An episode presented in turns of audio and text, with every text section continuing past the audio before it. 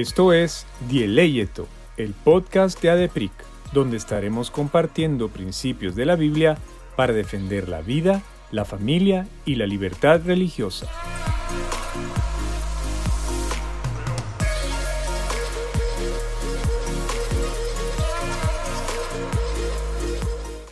Hola a todos, bienvenidos al episodio número 2.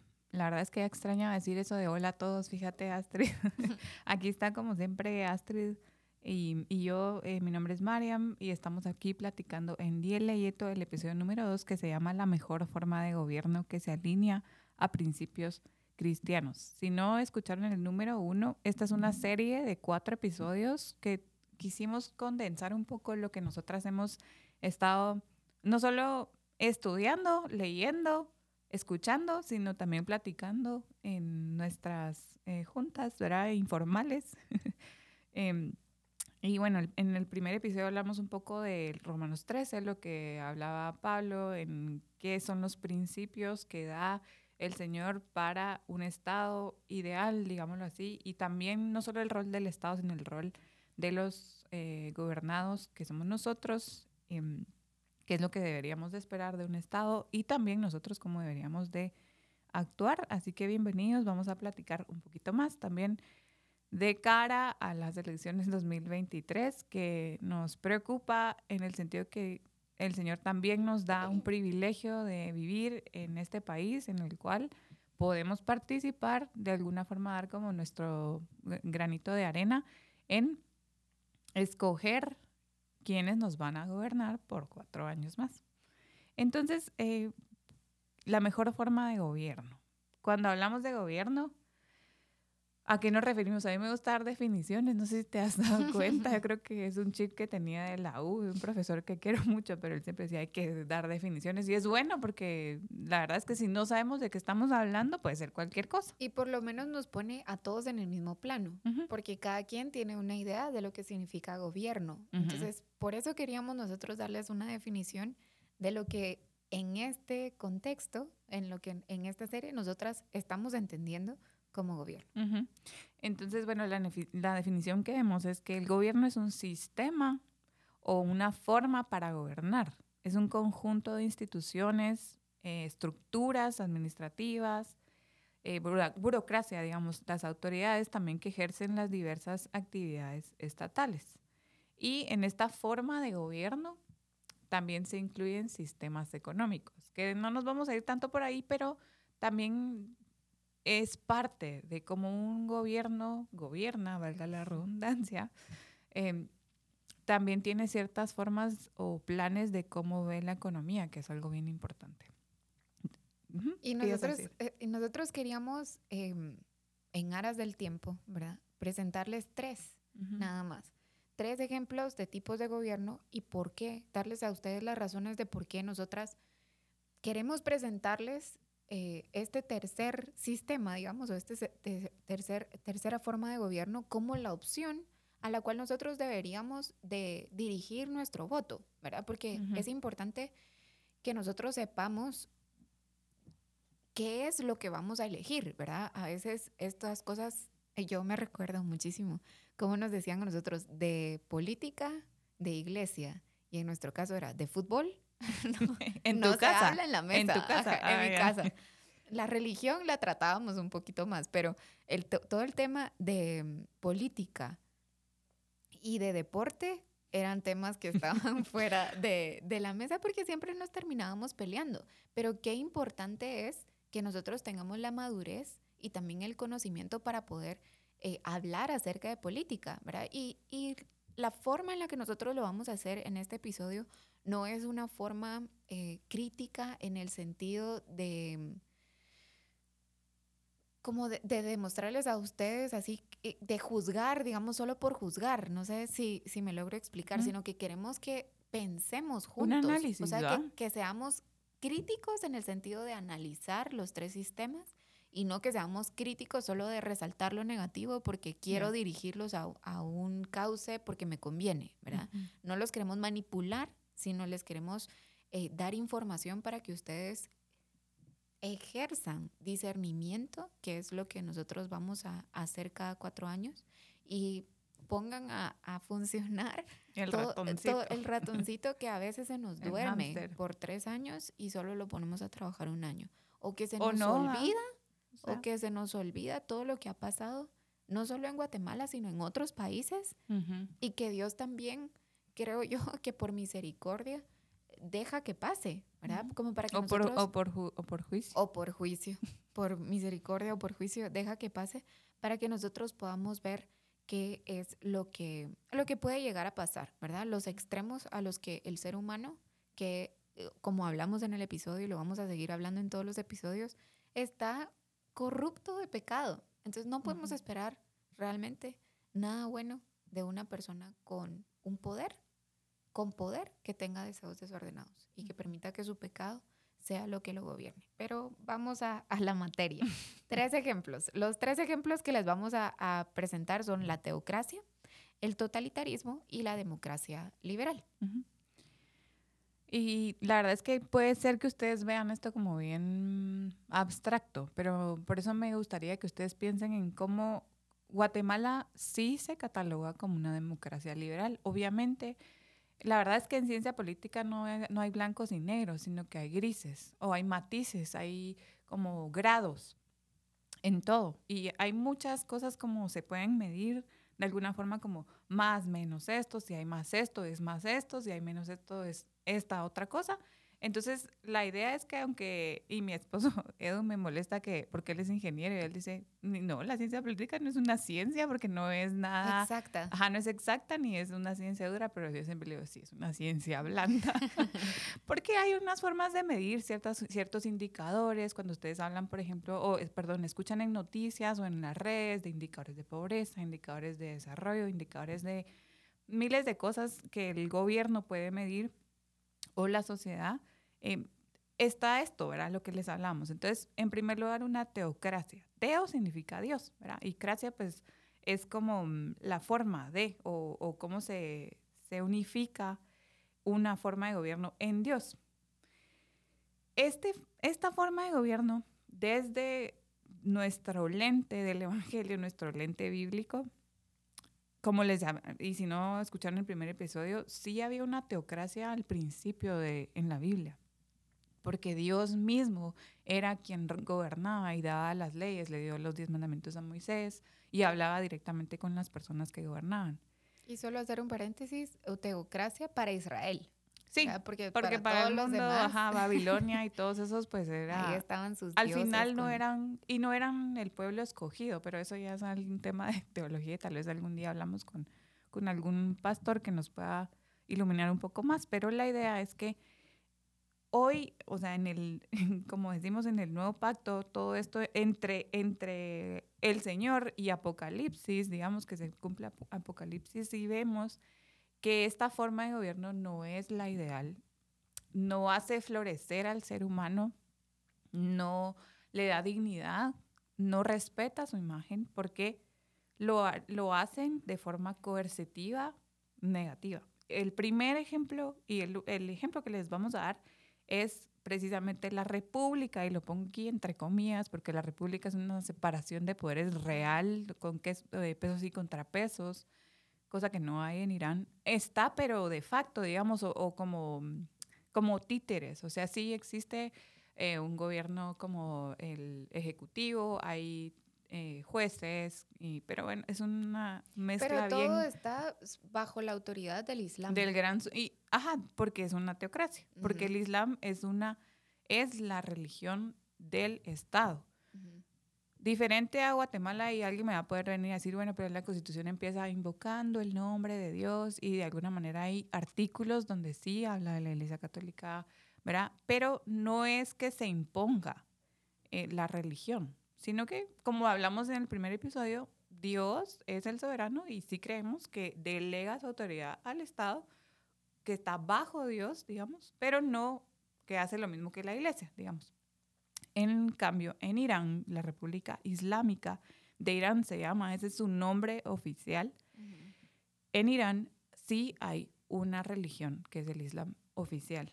¿Qué pasa ahí? Que hay un líder supremo, como ustedes piensan, un super pastor, ¿verdad? en nuestro contexto. Ajá, en nuestro contexto, que dirigiera absolutamente todas las decisiones de gobierno, que dónde, que, a qué jueces poner, que, que, dicen los diputados, ah, bueno, la ley la puedo vetar, o sea, todo este sistema de instituciones y estructuras no están separadas sanamente, sino que hay mucha influencia y mucha como, eh, cuando como que hay una intromisión de, de mi interés. Se me fue la palabra ahorita, como... No hay una imparcialidad, tal vez. Sí, pero hay conflicto de interés, eso era lo que quería decir. Hay conflicto de interés, porque no hay división de poderes. Y tal vez en este caso, y, perdón que te interrumpa, no, hombre, dale. No quiero que se me olvide, porque puede ser que las personas que nos estén escuchando digan, ay, bueno, pero es que ustedes están hablando del Islam. Pero ¿qué pasa si nosotros tenemos una teocracia cristiana, verdad?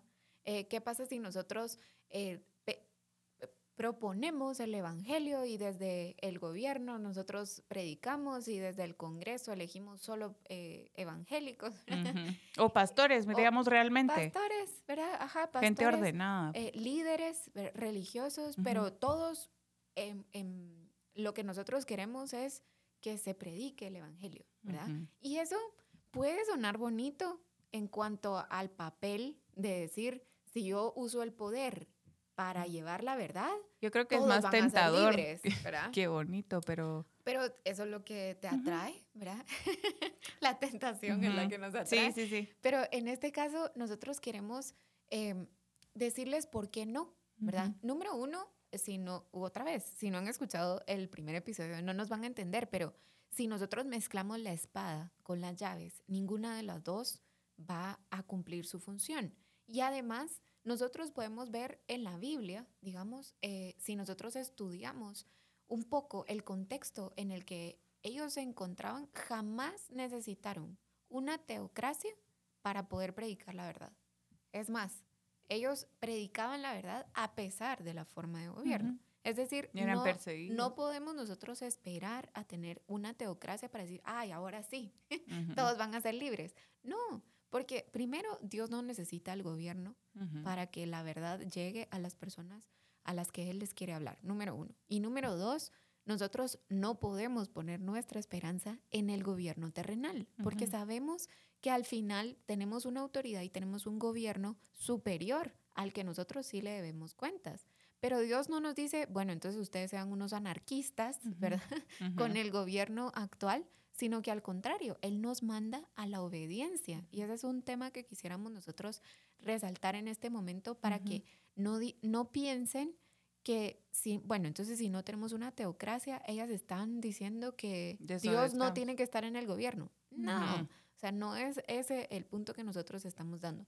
O que se vayan al otro extremo, ¿verdad? Y entonces digan, bueno, entonces Dios que ni siquiera aparezca y en este caso nosotros vamos a a dirigir el Estado solo por, por una cuestión, digamos, laicista, en este caso, en donde yo trato de llevar al, al, la iglesia, digamos, o a la religión a, una, a un tema de censura. Entonces ninguno de esos dos extremos va a funcionar. Lo que nosotros les queremos proponer en este caso es la obediencia, que es a la que nos manda Dios en, en la Biblia y eso es lo que les queríamos presentar. Independientemente de en qué tipo de gobierno estemos, ¿verdad? O sea, como estamos hablando en Guatemala, y es el tercero que vamos a hablar un poco más, pero eh, la democracia liberal permite esta libertad religiosa, permite esta libertad de conciencia, que la verdad para nosotros como cristianos es más sencillo reunirnos los domingos, reunirnos a orar, tener Biblias, o sea, ejercer nuestra creencia no solo en lo privado, sino en lo público. Cosa que alguien que vive en Irán y un cristiano, y ustedes pueden buscar en, en YouTube, eh, Byte, o eh, hay varios ministerios que, que mm, demuestran y realzan la persecución que existe actualmente a cristianos en estos países, sobre todo em, de Oriente, de Medio Oriente. Entonces, no estamos diciendo que, que desobedezcan, porque el principio de Romanos 13 está también para estos cristianos, cosa que para mí es fácil decirlo porque no vivo ahí, ¿verdad? Pero lo que estamos diciendo es que desde el gobierno, o sea, si yo fuera una política cristiana o sea, si yo, Mariam, ¿verdad? O sea, no yo, Xino, yo, Mariam, no puedo ejercer eh, la fuerza para mi agenda cristiana, digamos, en el sentido de predicar, como tú decías, o sea, la iglesia, sí, si yo soy cristiana, nunca lo voy a negar. En otras palabras, no vas a usar tu curul como púlpito. Ajá. Tal vez eso es lo que, lo que nosotros queremos resaltar, ¿verdad? No queremos nosotros un congresista que confunda el púlpito con la curul. No queremos nosotros un presidente que confunda el púlpito con ser él el representante de la unidad nacional, ¿verdad? Como un, un trabajo, ¿verdad? o sea, como una vocación. Así como hay cristianos que son ingenieros, que son abogados, que son... La política es uno de los trabajos, de, de, los muchos trabajos y de las muchas... Eh, como funciones a las que Dios nos puede haber llamado. Y en este caso no estamos diciendo nosotros tampoco que las personas que son realmente cristianas y que han nacido de nuevo no puedan meterse a la política. No. Yo creo que son necesarias porque nosotros estamos llamados a transformar la cultura y a hacer luz. Pero eso sí, tenemos que ser cuidadosos con que eso no sea un capricho, sino que sea una vocación, un llamado porque hay diferencia entre yo quiero ser político para hacerme rico, ¿verdad? yo quiero ser eh, político para, poder servir. y para poder demostrar el amor de Dios en, todas las, en todos los lugares a donde yo vaya, ¿verdad? Entonces la política no es el problema, el problema es el pecado, ¿verdad? Y, los pecadores que ejercen la política, que somos todos. Como decía Arcis Sproul en ese, en ese podcast o en esa serie, decía que, porque estamos eh, acostumbrados a escuchar que el gobierno es un mal necesario. ¿Verdad? No sé cuántas veces lo escuchaste tú, pero realmente no es un mal necesario, sino que él decía, y me encantó, porque es necesario por el mal que existe en nosotros, o sea, para restringirlo.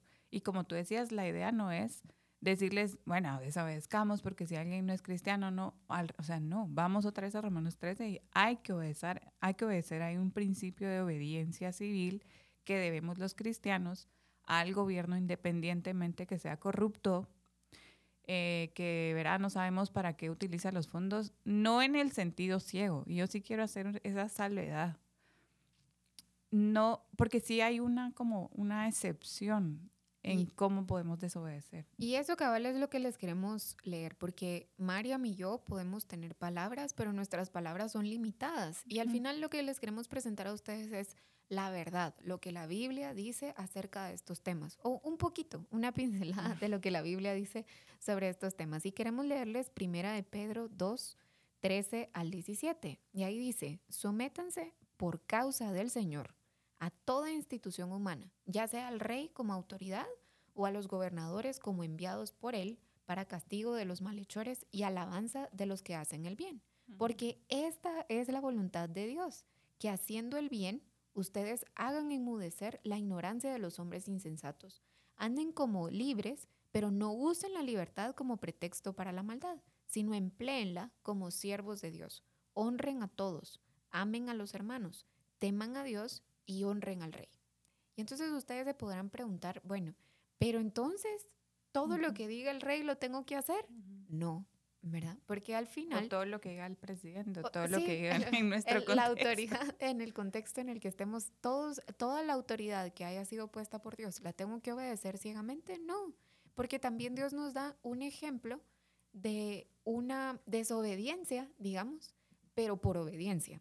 Esto es como un juego de palabras, pero en este caso, el, el ejemplo que nosotros eh, les queremos dar es Pedro en Hechos 5:29 y ahí eh, Pedro y los apóstoles responden en palabras chapinas, mucha, no les vamos a hacer caso, porque mi alianza, mi obediencia, mi, mi responsabilidad está con Dios, no con ustedes.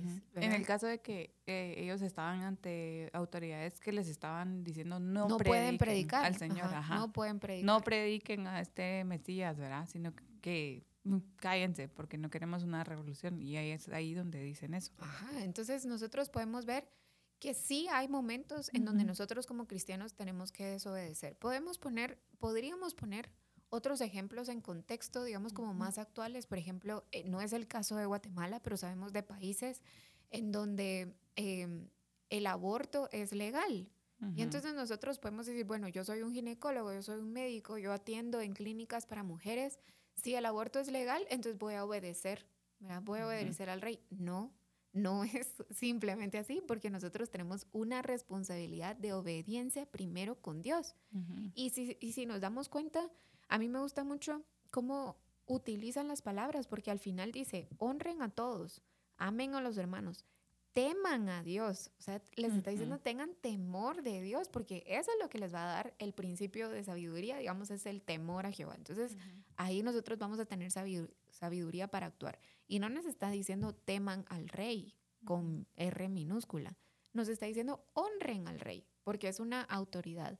Mas no le vamos a temer al rey en el sentido de que el único temor al que yo le voy a tener es a la autoridad verdadera, que es Cristo. Y eso nos va a dar a nosotros una brújula sobre cómo podemos actuar, en donde nuestra obediencia primeramente es con Dios y luego nosotros podemos honrar con obediencia a los hombres y en este caso a los, a los gobernantes, eh, si no pelea contra las ordenanzas de Dios, ¿verdad? hay, una, hay una forma en la que la dice justamente Arcee Sproul, que ya lo hemos dicho, si regresan uh, un par de años a, a, cuando hablamos un poco de libertad religiosa, recordándoles un poco y refrescando que ADEPRIC está, nosotros hacemos un, un filtro sobre tres pilares, vida, familia y libertad religiosa. Hay miles de temas más que podríamos hablar como cristianos, pero no es nuestra misión, digamos, o no es, nuestra identidad.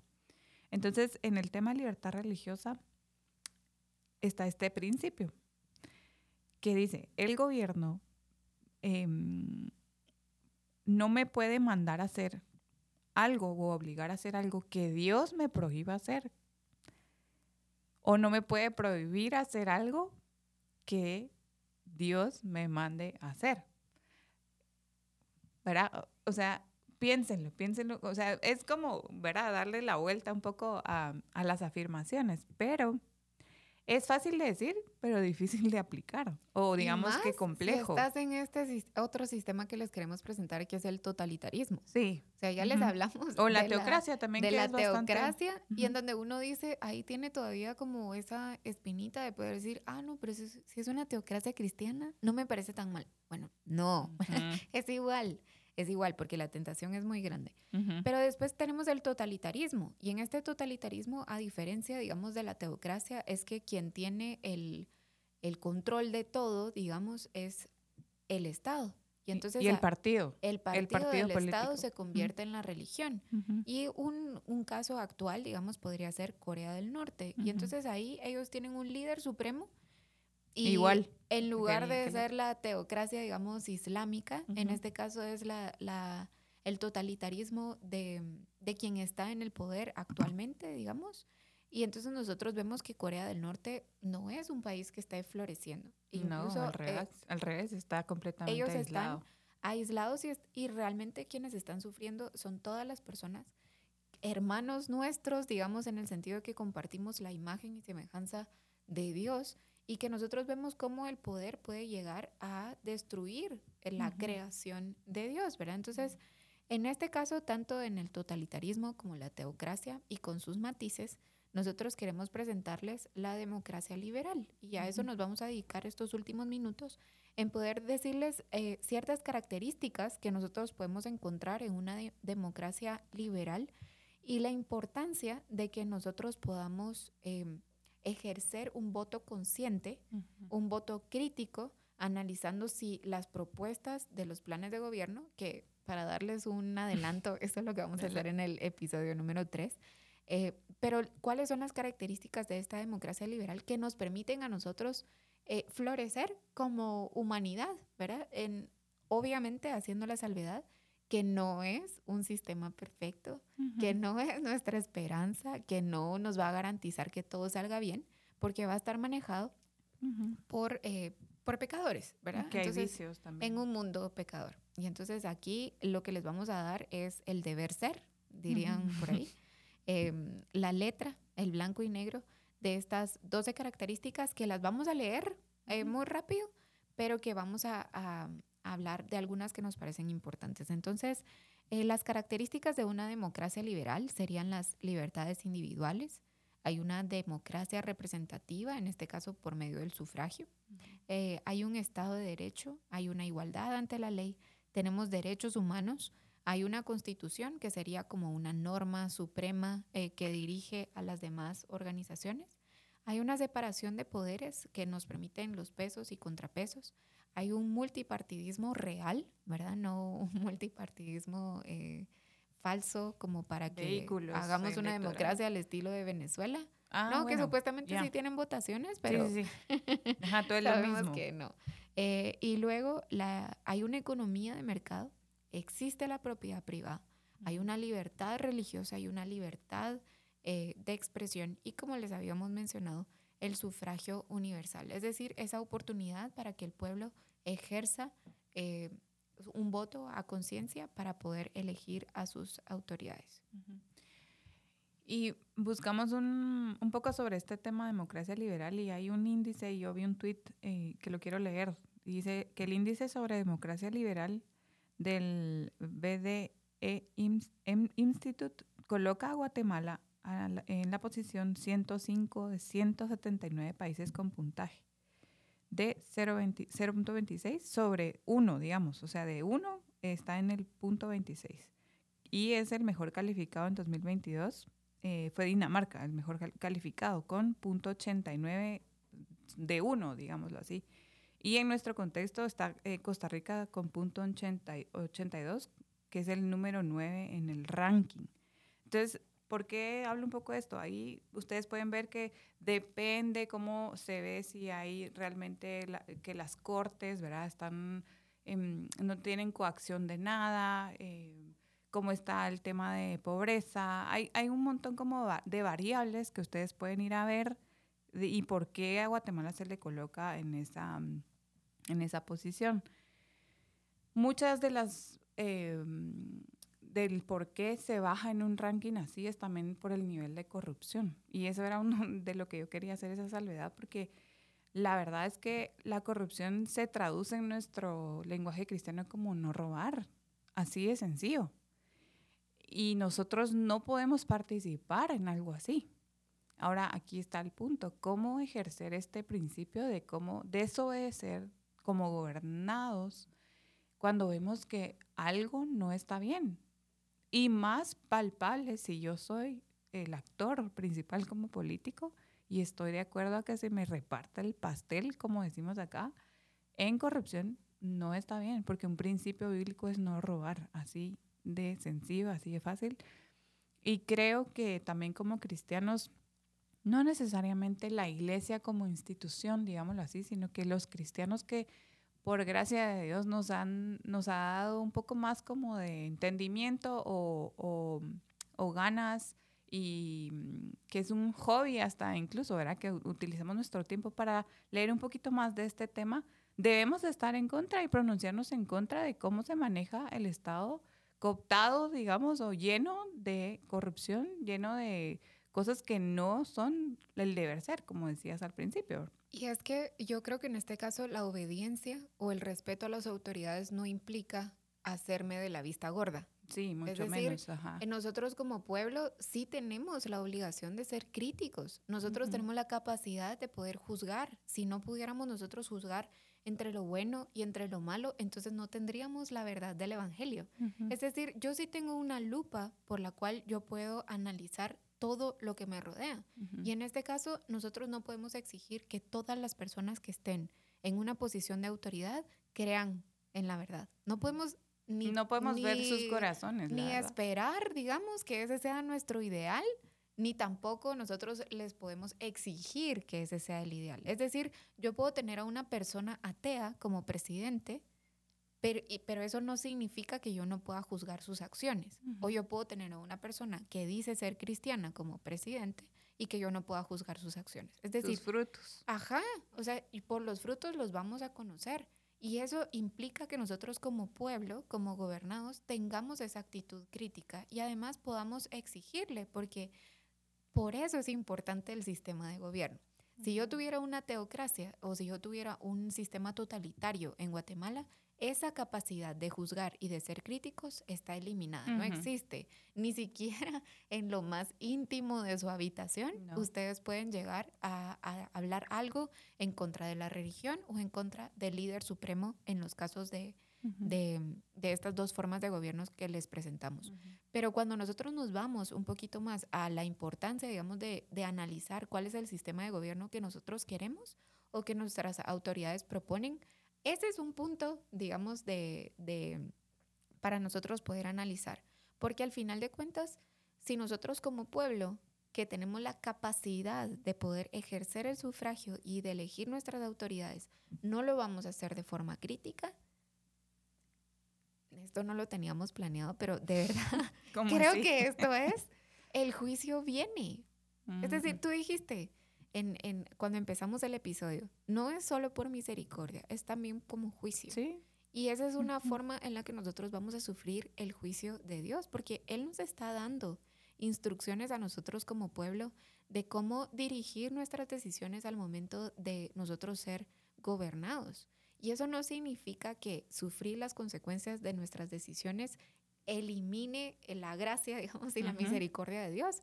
Pero claro que si nosotros votamos por una opción que nos está presentando eh, una amenaza, por ejemplo, a la propiedad privada, una amenaza a las libertades individuales, una amenaza a los verdaderos derechos humanos, ¿verdad? no, a los no a los falsos derechos humanos de segunda y tercera generación, sino a los derechos humanos reales. Si nosotros estamos votando por una, o por una opción que realmente no, no respeta los pesos y contrapesos, que quiere ir a hacer un totalitarismo populista, digamos, vamos a sufrir las consecuencias. O sea, Dios no va, eh, creo yo, esto es, soy yo hablando. Dios no va a decir, ay, pobrecitos, eligieron mal, entonces mejor no los hagamos sufrir y cambiemos. No, o sea, puede ser que Él nos diga, por cuatro años van a sufrir estas consecuencias y por las generaciones venideras los efectos de esta mala decisión.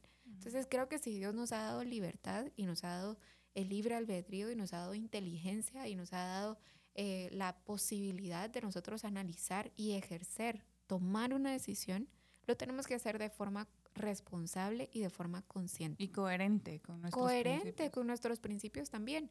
Y sabiendo que no vamos a encontrar una opción perfecta, pero sí podemos nosotros pedirle la dirección y el discernimiento a Dios para que nos permita proteger lo que también nosotras creemos que está en su corazón, ¿verdad? Que es la familia, la vida, eh, la libertad, nosotros poder decir, bueno, vamos a ejercer nuestro voto analizando con estos pilares, ¿verdad? Porque igual al final de cuentas nosotros no podríamos em, juzgar todo el plan de gobierno, porque primero Sí, se en, el, no, y en el, papel, el papel aguanta el papel Está pues. bueno, pero al final en donde cómo, cómo lo van a ejercer no se puede. Entonces, de verdad, necesitamos como bases, y esas son lo que nosotros les queríamos presentar, características que podrían ayudarnos a florecer eh, y que nos podrían permitir, número uno, ejercer ese eh, pensamiento crítico que nos permita tomar buenas o malas decisiones,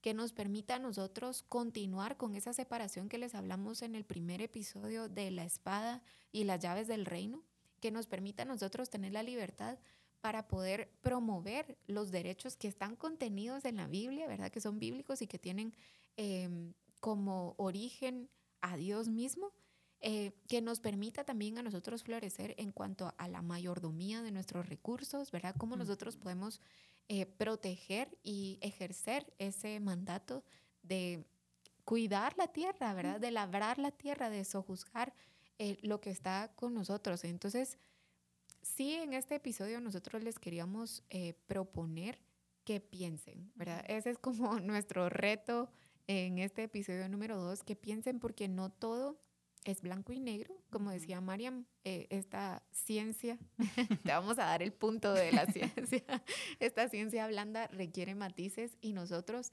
tenemos que ser capaces de discernir esos matices, ¿verdad? Y tal vez la idea también es que veamos que no hay que ceder espacios, y lo hablábamos siempre, ¿verdad, Astrid? Porque de alguna forma yo, yo no veo, y, y lo he aprendido recientemente, iba un poco en contra de lo que estudié, pero, pero no, porque, o sea, aquí está mi, mi identidad como cristiana, ¿verdad? Aquí está la Biblia y abajo viene lo demás. Sí debemos ser responsables en emitir un, un voto, pero la verdad es que cada uno sabe cómo lo va a hacer y no es si no votas porque, bueno, pasó X o Y razón, me fui de viaje por otra, o sea, tampoco estás así, te vas a ir al infierno, pues, o sea, honestamente no es un principio absoluto, creo yo. Sí creo que deberíamos de hacerlo, pero tampoco lo veo ahora, hoy, como algo que si no lo hago estoy desobedeciendo civilmente. Incluso la, ley dice que es voluntario, ¿verdad? O sea que sí debemos participar, no me estoy diciendo que no, esa es mi convicción y, y, eso lo creo, pero tampoco estoy diciendo si, por ejemplo, mi abuelito la vez pasada eh, me comentó una de mis primas que ya no quiere ir a votar, ya es un señor grande y todo, o sea, también, verá, hay diferentes situaciones, por decirlo así.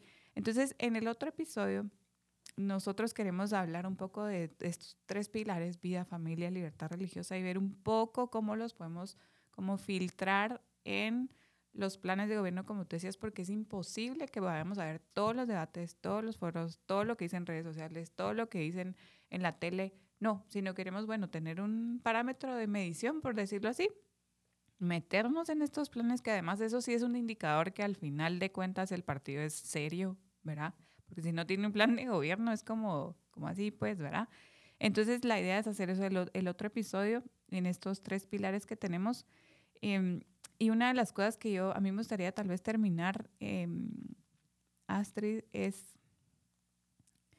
que yo sí veo, y sé que lo compartimos porque lo hemos hablado, que sí podemos decir, no podemos votar por un partido que tenga influencias marxistas. Y ahí tal vez no, no tenemos el tiempo para explicar Marx y todo este tema de la revolución comunista y así. Pero básicamente yo sí quisiera que le demos una pincelada antes de terminar este, este episodio de qué es lo que no podemos ver en, o, no podemos votar, mejor dicho, aunque lo vemos como cristianos, la verdad. Estas influencias, por ejemplo, que promueven el ateísmo estatal. Es que es el laicismo que nosotros les estábamos diciendo, no es una separación como lo que estamos hablando nosotros de iglesia y Estado, sino es sacar de la ecuación a censura por completo y no solo a Dios, sino a la religión en general, digamos, ¿verdad? Porque mm, te vas a dar cuenta que no solo van a atacar a los cristianos, a los cristianos como tal, sino realmente en este caso, el marxismo o el socialismo se convierte en un totalitarismo ideológico, en donde en este caso el gobierno se convierte en el ídolo. Sí. ¿Verdad? Y entonces es solo otra forma, el marxismo es solo otra forma de totalitarismo. Digamos que, que, ahí lo podríamos nosotros eh, resumir, pero las ideas están tan mezcladas actualmente eh, que ya no se nos presenta como tal, sino que es una, por ejemplo, una izquierda socialista o yo soy... Eh, Medio socialdemocracia. una socialdemocracia, no lo sé. Eh, de verdad que eso... Eh, lo que pasa es de que aquí, lo que pasa es de que aquí en Guate se puede decir cualquier cosa, no, no significa nada. Sí, tal vez las ideologías partidistas no están tan, tan forjadas, pero digamos en sí el marxismo, el socialismo, ¿Qué principios? ¿Qué principios promueve el ateísmo estatal. Em, hay un materialismo en donde ellos no piensan en las consecuencias, digamos, sino para los jóvenes que nos están escuchando y a los no tan jóvenes es un YOLO, ¿verdad? Entonces el presente, el aquí, el ahora, yo uso los recursos como me convengan a mí, ¿verdad? No como, como le, le, convenga al pueblo y mucho menos voy a pensar en el futuro, sino es en Ni en la eternidad. No. ¿Verdad? Si no voy al futuro, Mucho menos. Mucho menos a la eternidad, ¿verdad? Porque además ya saqué a Dios de la ecuación. Em, y el último que yo les voy a mencionar, los demás se los va a decir Mariam, es que no existe la moral. Todo es subjetivo. Y en este caso, nada es bueno y nada es malo. Y entonces yo no tengo la posibilidad de juzgar a mis autoridades, sino em, es bueno para mí, ¿verdad? Y como es subjetivo, eh, tal vez para ti no es bueno, pero para mí sí es bueno. Y entonces todo es relativo, todo es subjetivo, no hay una verdad absoluta, no existe el bien, no existe el mal, no existe em, los derechos, ¿verdad? Porque te los aplico a ti, pero no los aplico allá. Entonces nosotros vemos una mezcla aquí donde no hay cimientos. Y los únicos cimientos, como les decía, era lo que diga eh, quien está en el poder y sus aliados, qué es lo bueno y lo malo. Y por último, pues también que ven la religión, el pensamiento marxista, la verdad es que sí ve la religión como un medio para oprimir al pueblo. Y es un como un discurso que se escucha de, ay, sí, pero es que él es evangélico, o sea, no pensamos, estamos descerebrados, pues una cosa así. No, ¿verdad? Sino que... O que estamos drogados con el opio. Sí, el opio del pueblo. Esta sería la forma Que nos adormece. Estos chavos están adormecidos, están cansados, digamos, ¿verdad? o viven, viven en otra realidad, cosa que no, ¿verdad? O sea, vivimos en, eh, aquí en este mundo, obviamente con nuestra vista a lo, a lo eterno, a lo que no se ve, al futuro, pero estamos en el aquí y ahora, ¿verdad? Y sí es importante cómo vivimos.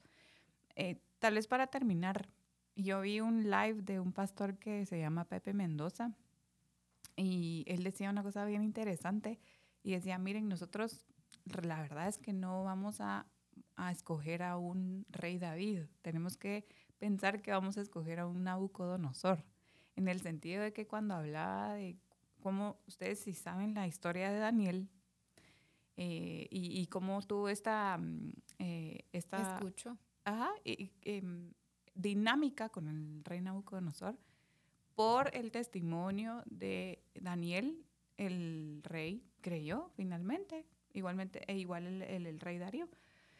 Em, en el tema este, es que solo escogemos la historia de Daniel en el foso de los leones, y sí es linda, pero el, pero el, pero el libro de Daniel tiene muchos principios lindísimos de cómo un hombre de Dios como Daniel participó en la política de su tiempo en el reino de Babilonia y los medo-persas, como luz y cómo el Señor lo usó como un hombre de fe para ¿verdad? Mostrar al Señor y alcanzar al final y ser íntegro y ser leal al Señor antes que al, emperador o al rey, digamos, en, esta, en, esta, en este Y tal vez ese sería un gran consejo si tenemos el privilegio de que algún candidato a un cargo público nos escuche esa sería nuestra recomendación para usted. Lea a Daniel. Aprenda de Daniel, vea la historia de Daniel, porque tal vez pueden decir, no, es que no se puede. En un sistema como Guatemala, si no te cedes a la corrupción, ¿verdad? Eh, si te manchas, bueno, no. Daniel ni siquiera se manchó sus intestinos. Imagínese eso, ¿verdad? Eh, mucho menos él manchó su moral y sus convicciones cristianas. Entonces sí se puede. En la Biblia hay respuesta para todo lo que nosotros necesitemos. Y si usted está ejerciendo o va a ejercer, se va a reelegir o va a ser la primera vez que, tiene un cargo público, lea a Daniel y aprenda a Daniel. No porque Daniel sea perfecto, sino porque es un ejemplo que Dios nos ha dejado a nosotros para poder ejercer la autoridad bajo la autoridad, con L mayúscula y con la mayúscula. Entonces, Gracias por escucharnos hasta acá. Este episodio se nos fue un poquito más. Yo siento que todos estamos corriendo, fíjate. El 3 y el 4 lo vamos a hacer eh, un poquito más cortitos, pero con más sustancia. Porque en el 3 vamos a analizar nosotros eh, los partidos políticos y sus planes de gobierno en los tres pilares. Y en el 4, pues vamos a dar algunos consejos sobre eh, cómo votar y cómo ejercer también la autoridad política. Así que muchas gracias por haber llegado con nosotros y eh, los esperamos en los siguientes episodios. Te esperamos en el próximo episodio. No olvides suscribirte. Síguenos en nuestras redes sociales como ADEPRICGT y para más recursos visita nuestra página adepric.org.